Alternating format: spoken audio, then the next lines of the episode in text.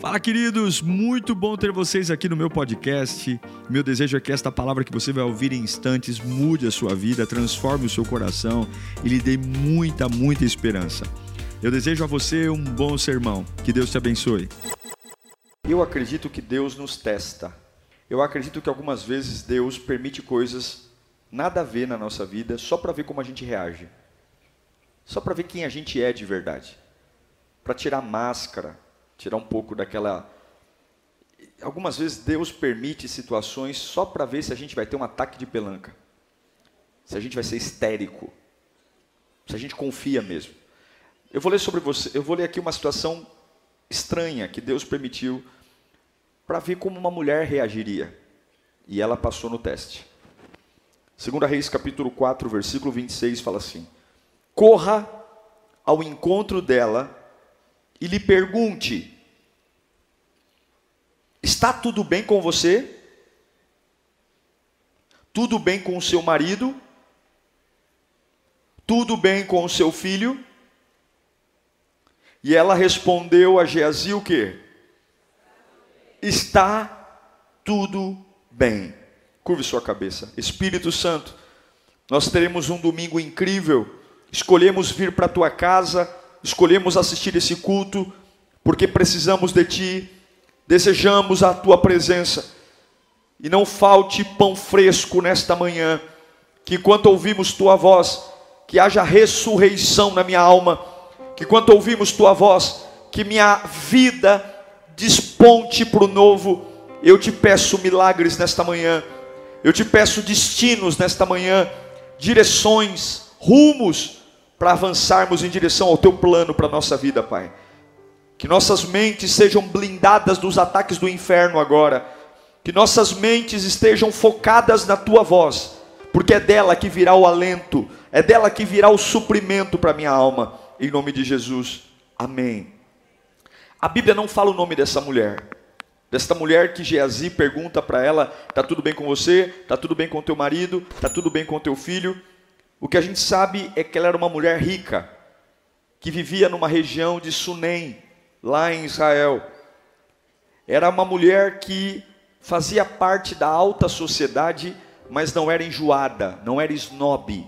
E como é que eu sei isso? Como é que eu sei que os bens dela não subiram a cabeça? Como é que eu sei que ter um patrimônio elevado não tornou-a eh, exibida? Porque a Bíblia diz que Eliseu passava perto da casa daquela mulher.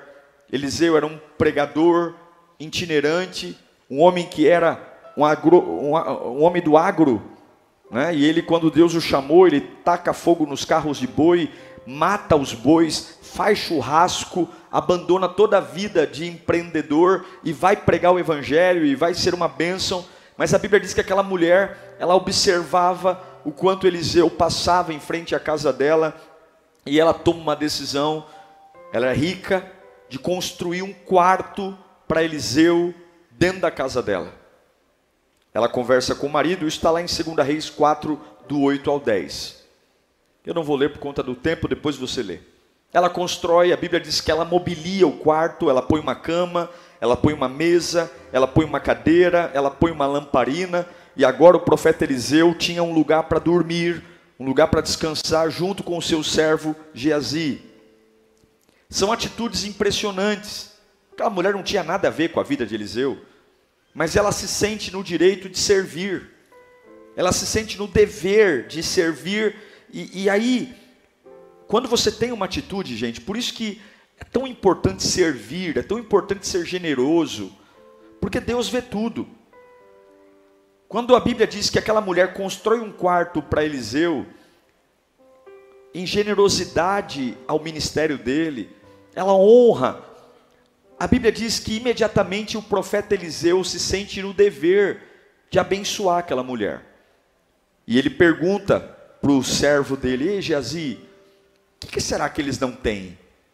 Eles têm dinheiro, eles têm riqueza, mas o que será que falta? Eu quero fazer um agrado para essa mulher. Essa mulher tem sido tão bondosa, tão generosa. E aí Geazi fala para ele: Olha, a gente está aqui há um bom tempo e não tem criança na casa. Não tem criança. Essa mulher não tem filho. E aí imediatamente Eliseu fala: chama essa mulher, que eu vou profetizar, e ela vai ter um filho. Agora, o que, que você sentiria quando você não está pedindo nada para ninguém? Você não está pedindo nada, você está fazendo algo por generosidade. Ela não fez um quarto para Eliseu esperando ganhar algo em troca. Ela fez porque ela quis ajudar. Só que aí Deus vai tocar numa ferida. Por que, que eu digo isso, que ele vai tocar numa ferida? Porque a reação dessa mulher, quando Eliseu diz, você vai ser mãe, a reação dela não é alegria. Ela fala assim, ó, não mintas para a tua serva. Não me iluda. Não mintas para mim. E ela diz: por volta desta época, olha lá, o Eliseu está prometendo um filho para ela. Por volta desta época, no ano que vem, você estará com um filho nos braços. E ela contestou. O que, que ela disse? Vamos ler no 3. 1, 2, 3.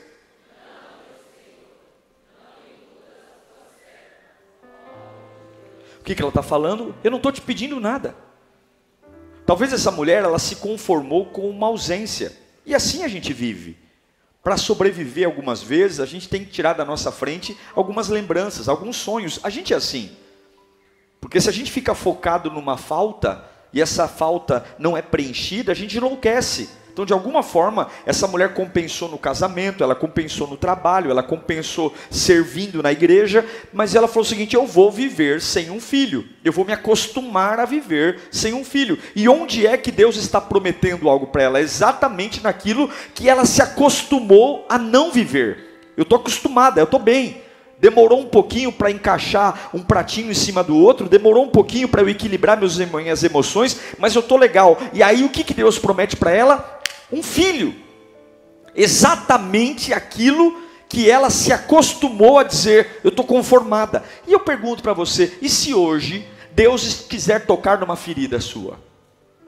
E se nesse culto de manhã você que já se equilibrou nos pratinhos da vida, você que já ao longo do tempo falou, pastor, olha, eu tive muitas ausências, já chorei muito por coisas, olha, mas graças a Deus, depois de muita terapia, depois de muita psicologia, depois de muita, muitos cultos, eu estou bem, eu estou bem, eu superei. E se o Deus que você veio buscar aqui hoje, por conta do teu servir, por conta da tua fidelidade, porque você tem se esforçado para estar tá na casa dele, e se ele quiser tocar num assunto, assunto que você não quer tocar mais. E se ele quiser abrir um baú que você já colocou cadeado, dizendo: Eu não falo mais isso e eu estou bem. A verdade é que Deus deu um filho àquela mulher. Ela engravidou. Ela reclamou, mas Deus deu. Porque entre a minha visão e a visão de Deus, sempre o que Deus tem é o melhor. Só que aconteceu algo interessante. Coloca o versículo 18. Ela não pediu um filho, Deus deu um filho. E agora no versículo 18, o menino cresceu. O menino que ela não queria ter, mas Deus deu. Já que Deus deu, agora eu estou feliz.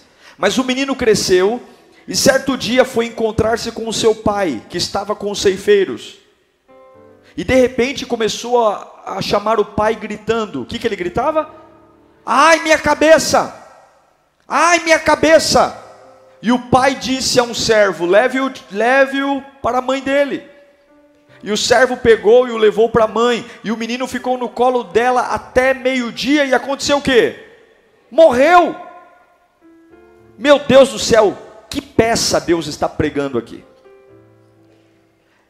Vamos pensar na história. Eu não estou pedindo nada para Deus, eu estou sendo generoso. Eu estou fazendo um quarto para um profeta dormir na minha casa para ajudar. Deus vem até a mim, vê o que eu não tenho e diz que eu vou ter o que eu não tenho.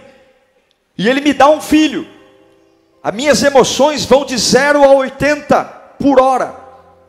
Porque eu estou conformado e agora eu estou vendo na minha barriga crescer algo que eu achava que não podia ter mais. Deus me dá o que eu achava que não podia ter. Isso que eu achava que não podia ter, agora eu tenho. Cresce, cresce, desenvolve. E quando ele é um junior, Deus vai lá e permite que essa criança morra. Que bagunça! E a pergunta é: tudo que Deus fez na vida dessa mulher foi para saber como ela reagiria. Você não pode esquecer que Deus te vê 24 horas. Você não pode esquecer que as suas reações são assistidas no céu e no inferno 24 horas. E que Deus leva muito mais em conta quem você é 23 horas por dia do que uma hora de oração. Muitas vezes a minha vida fala mais fora da oração do que na oração. Muitas vezes eu toco mais o céu sem cantar, sem orar e com meu estilo de vida, do que propriamente levantando as mãos, derramando lágrimas e dizendo: Ei, estou aqui.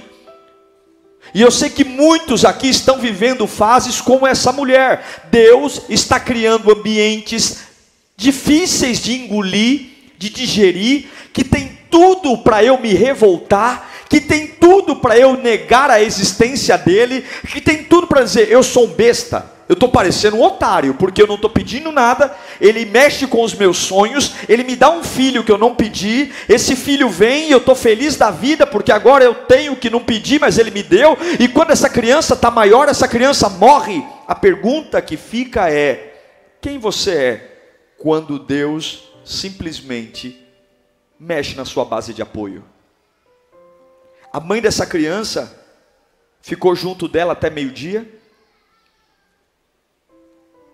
De repente a criança desfalece nos braços dela. Aquela mulher sabia que aquela criança não veio dela. E você tem que saber o que vem de você e o que vem de Deus. Porque o que vem de você, a responsabilidade é sua. Mas o que vem de Deus, Ele garante.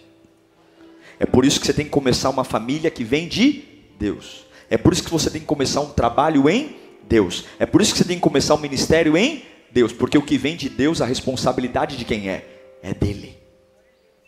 Ela pega a criança no colo, morreu, e imediatamente aquela mulher, ela tinha duas situações, duas oportunidades. Primeiro, sair correndo pela casa, gritando, xingando Eliseu até a hora da morte, chamando o marido, dizendo: Nós vamos até atrás daquele homem e nós vamos matar aquele desgraçado.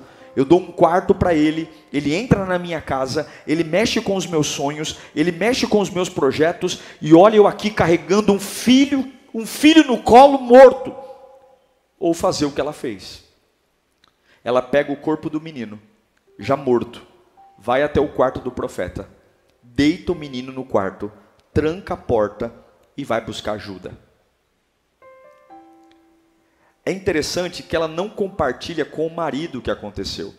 Lembra que o menino tem dor de cabeça com o pai, o pai manda o menino ir para casa, fica com a mãe, e quando o marido chega, ela está se arrumando para sair.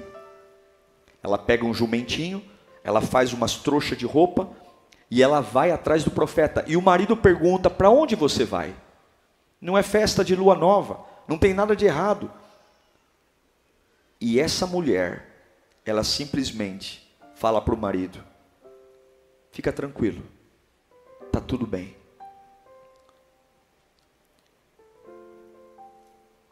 Eu quero ler para você, porque isso aqui é importante. 2 Reis 4, 23. Ela tem um filho morto no quarto.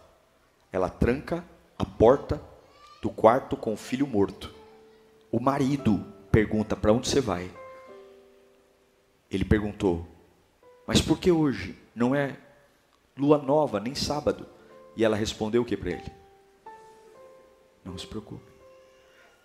Tem coisas para se preocupar? Tem coisas para se preocupar? O assunto é sério?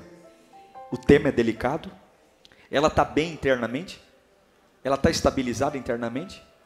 Mas ela está escolhendo um jeito de reagir. Não se preocupe.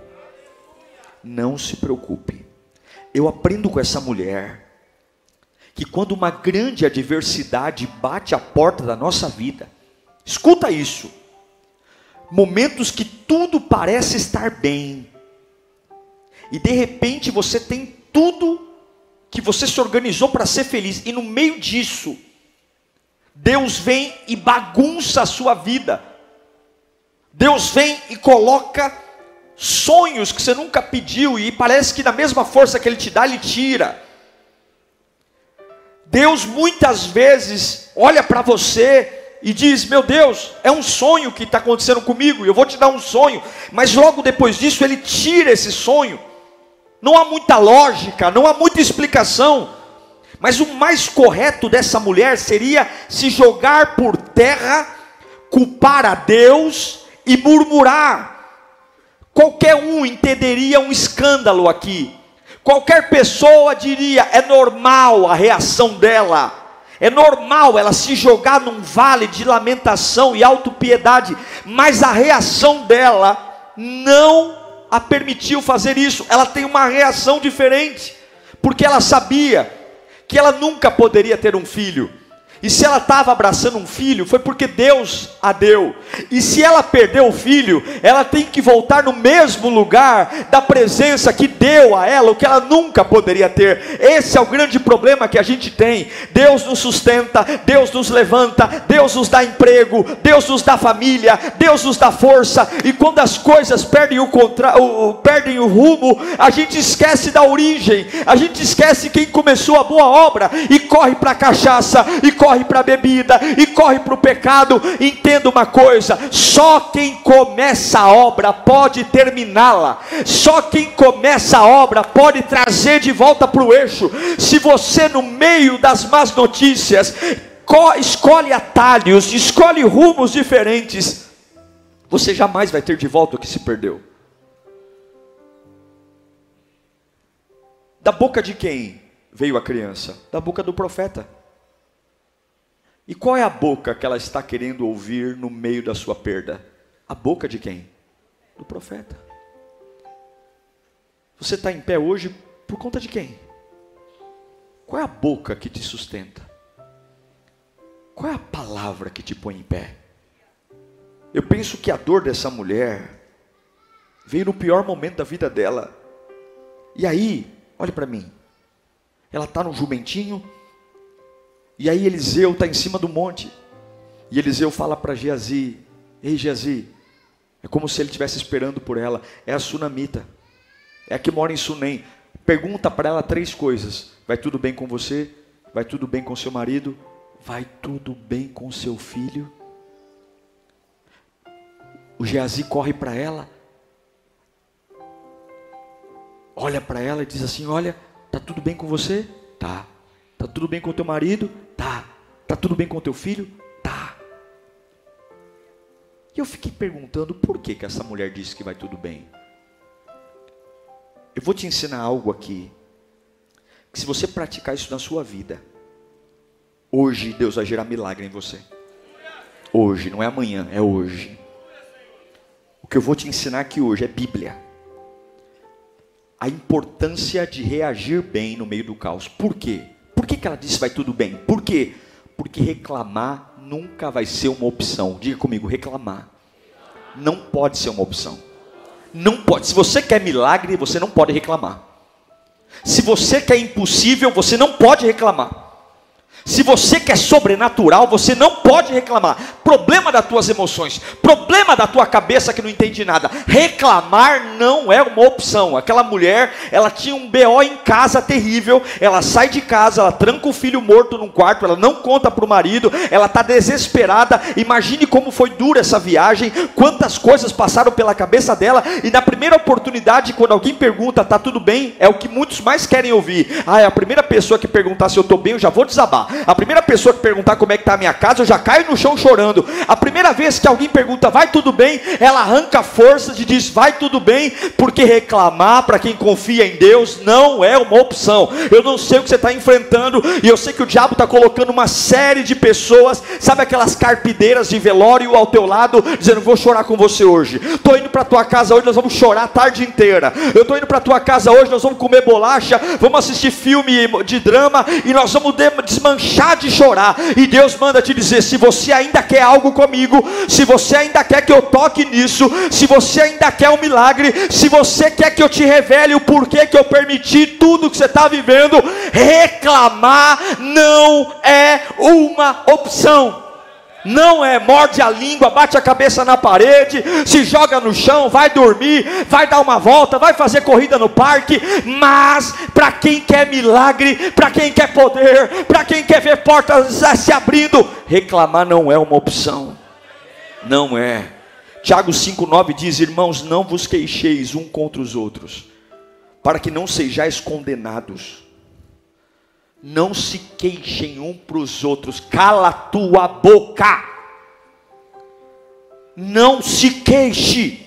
1 Coríntios 10, 10, Paulo vai dizer: Não murmureis, não murmureis, como também alguns deles murmuram. E parecem, perecem pelo destruidor. Um dos motivos que levou o povo de Deus a ficar 40 anos no deserto foi a língua desgraçada. Reclamando, reclamando. Ai, ai, inferno, Satanás. Não dá um glória, mas invoca todos os demônios. Não dá um aleluia. Ai, ai meu Deus. Primeira coisa, quer viver milagre? Reclamar não é uma opção. Segunda coisa, que eu aprendo com essa mulher. Quer viver milagre?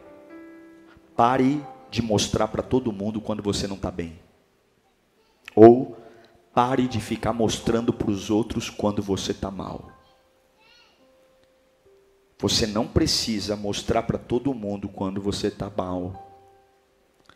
Geazi, não foi da boca de Geazi que veio o filho, foi da boca de Eliseu. Então Geazi pergunta: está tudo bem? Para quem não pode mudar minha vida, a minha resposta sempre vai ser: tudo bem. Quando ela chega diante de Eliseu, ela desaba. Quando ela chega diante do profeta, ela cai no chão. E aí Geazi vem tirar e Eliseu fala: fica na sua, porque Deus me revelou o coração dela. Ela precisa, ela está arrebentada. Por quê? Para alguns Geazis, eu não vou mostrar a minha dor. Quem crê em milagre sabe o lugar certo para desabar.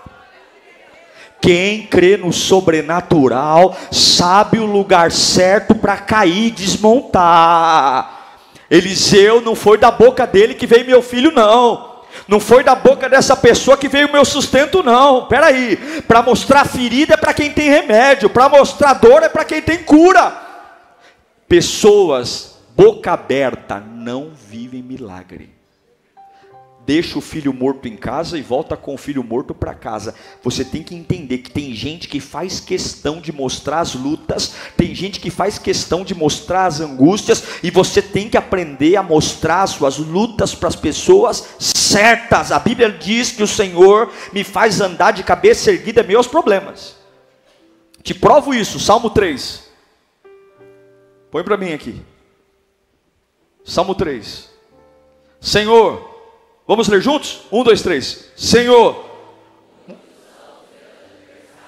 muitos, vamos, são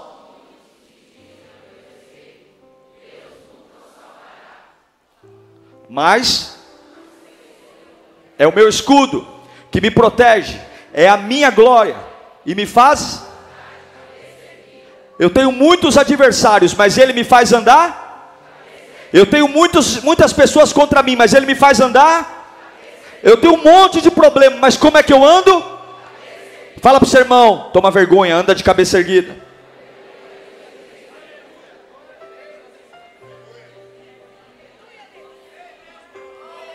Milagre não vem quando eu tenho, milagre vem quando eu creio. Essa caneca não se torna um milagre quando eu pego ela, essa caneca se torna um milagre quando ela não está aqui. E eu digo, eu estou crendo que vai ter uma caneca aqui. Tem uma caneca aqui, como? Tem uma caneca aqui, tem uma caneca aqui. Eu ando de cabeça erguida. A fé não tem nada a ver com tocar, a fé não tem nada a ver com abraçar, a fé tem tudo a ver quando eu não tenho, quando eu não vejo, quando eu não sei, mas eu tenho uma certeza na minha alma: está vindo em minha direção. Deus vai fazer milagres na sua vida.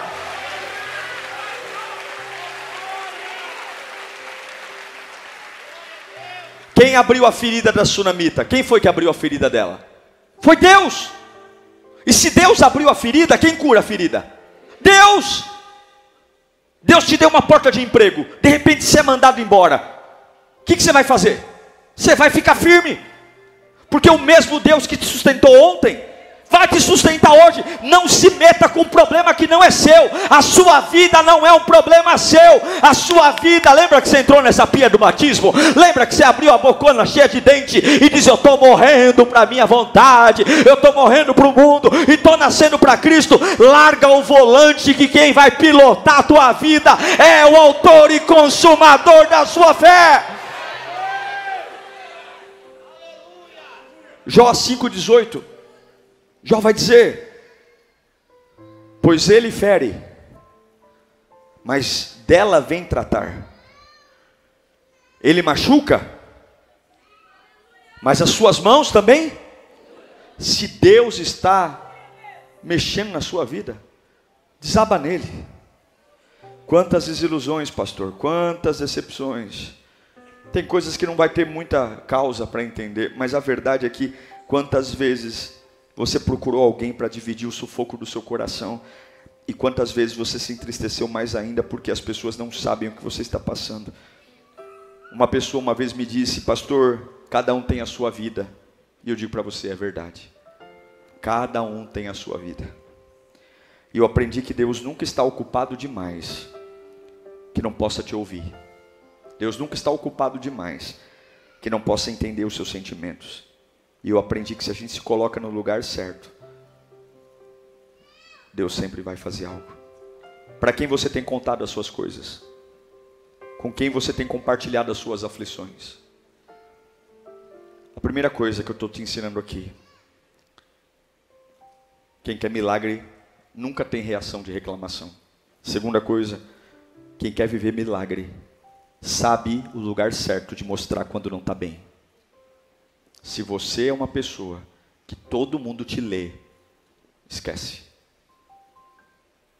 Amadureça. Terceira coisa que eu quero te ensinar. Eu aprendo com essa mulher que eu posso responder para todo mundo, tá tudo bem, porque por mais que eu esteja sofrendo, eu nunca vou ficar prostrado, derrubado, trancado num quarto. Eu quero liberar essa palavra. Deus vai te atormentar no sentido de alma, mas você não vai ficar trancado nos quartos da vida.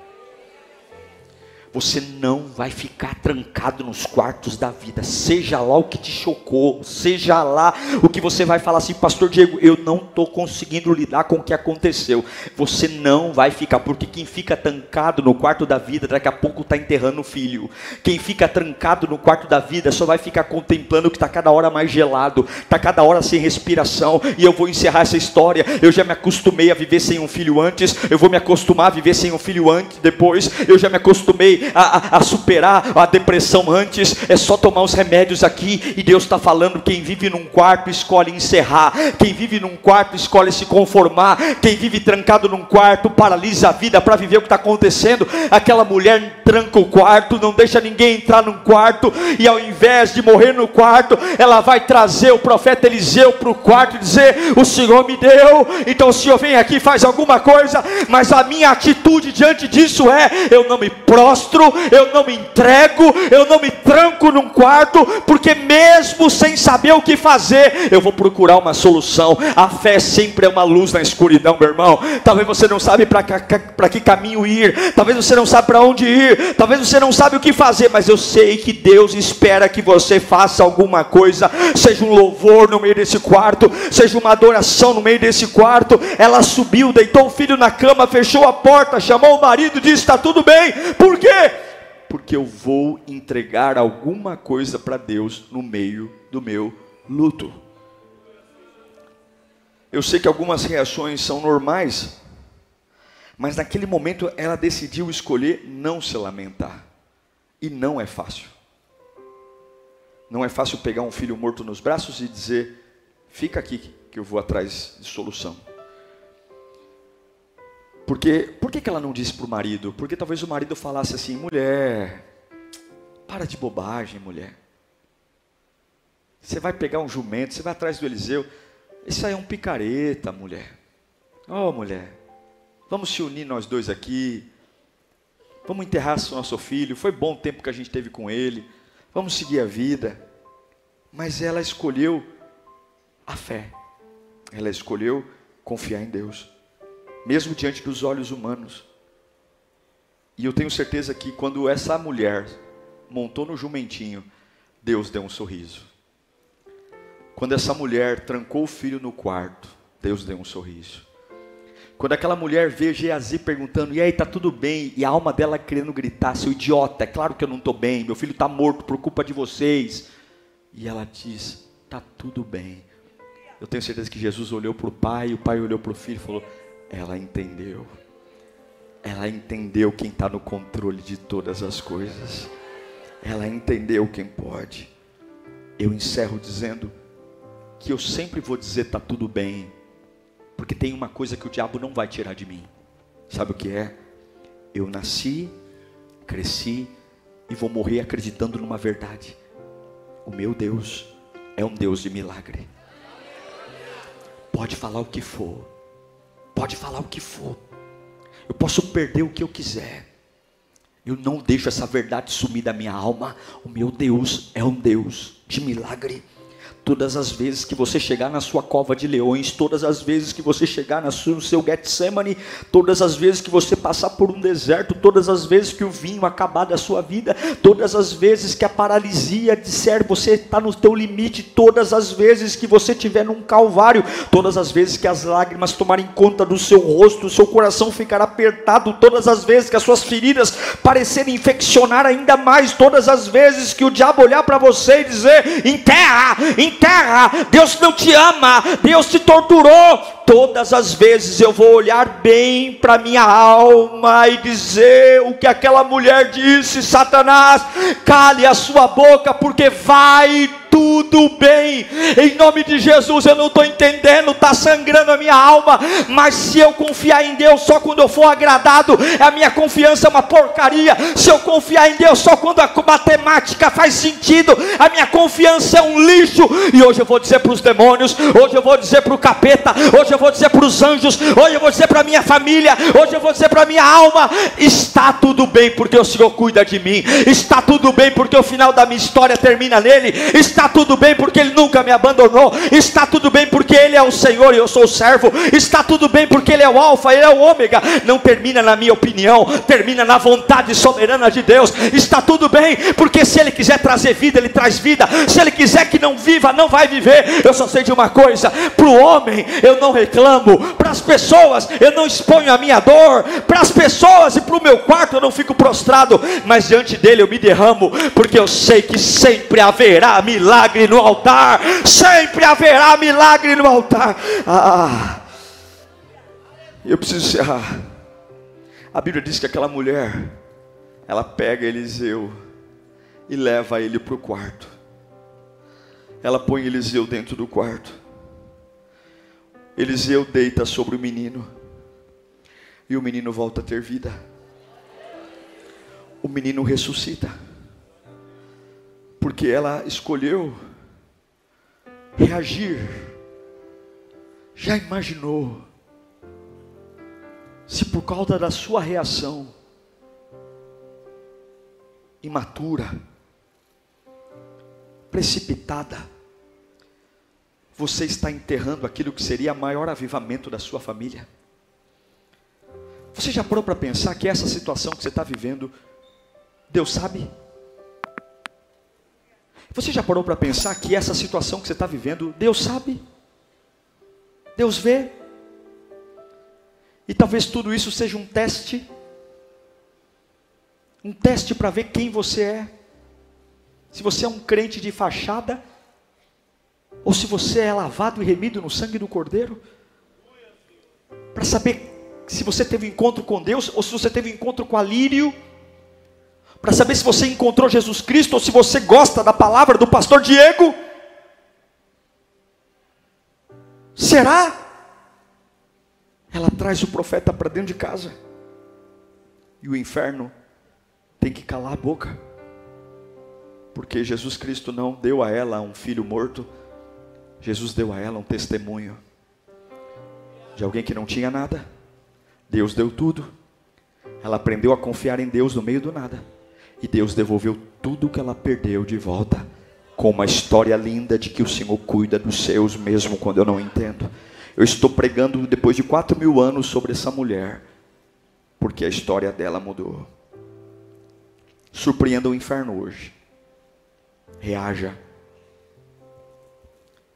Fala comigo, eu não posso reclamar. Reclamar não é uma opção. Diga comigo, as pessoas não precisam saber quando eu não estou bem. Diga, eu não vou ficar trancado no meu quarto. E eu creio que o meu Deus faz milagre. Se você praticar isso que eu estou te ensinando, Deus tem milagre para você nesse domingo ainda. Hoje, portas vão se abrir, doenças serão curadas, avivamento virá sobre a sua vida. Curve a sua cabeça nesse instante. Liga o teu pensamento em Deus. Liga o teu pensamento em Deus. Liga o teu pensamento em Deus. Qual tem sido as suas últimas reações nos últimos dias? Quem é você naquele quarto que tem algo que Deus te deu, mas tirou? Quem é você? Quem você está levando para aquele quarto? O que você está mostrando para as pessoas?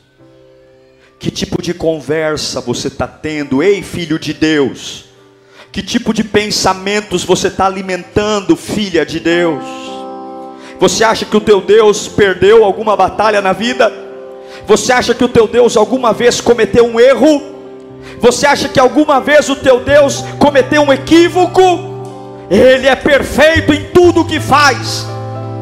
E se você não entende, está na hora de se render, porque Ele é perfeito.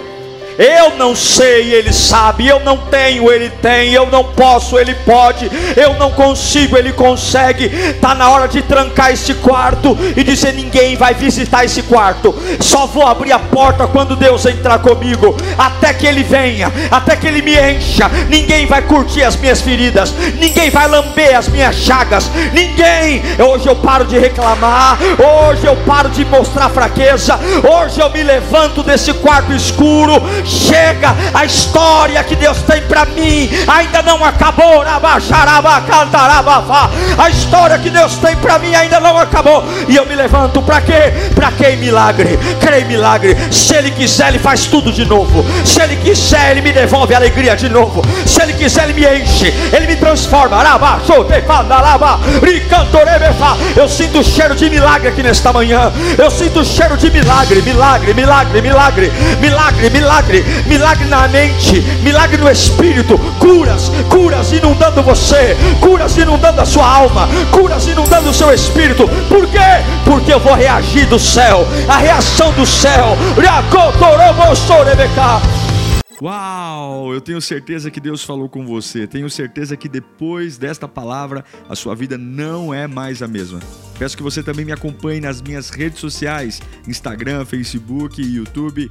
Me siga em Diego Menin. Que Deus te abençoe.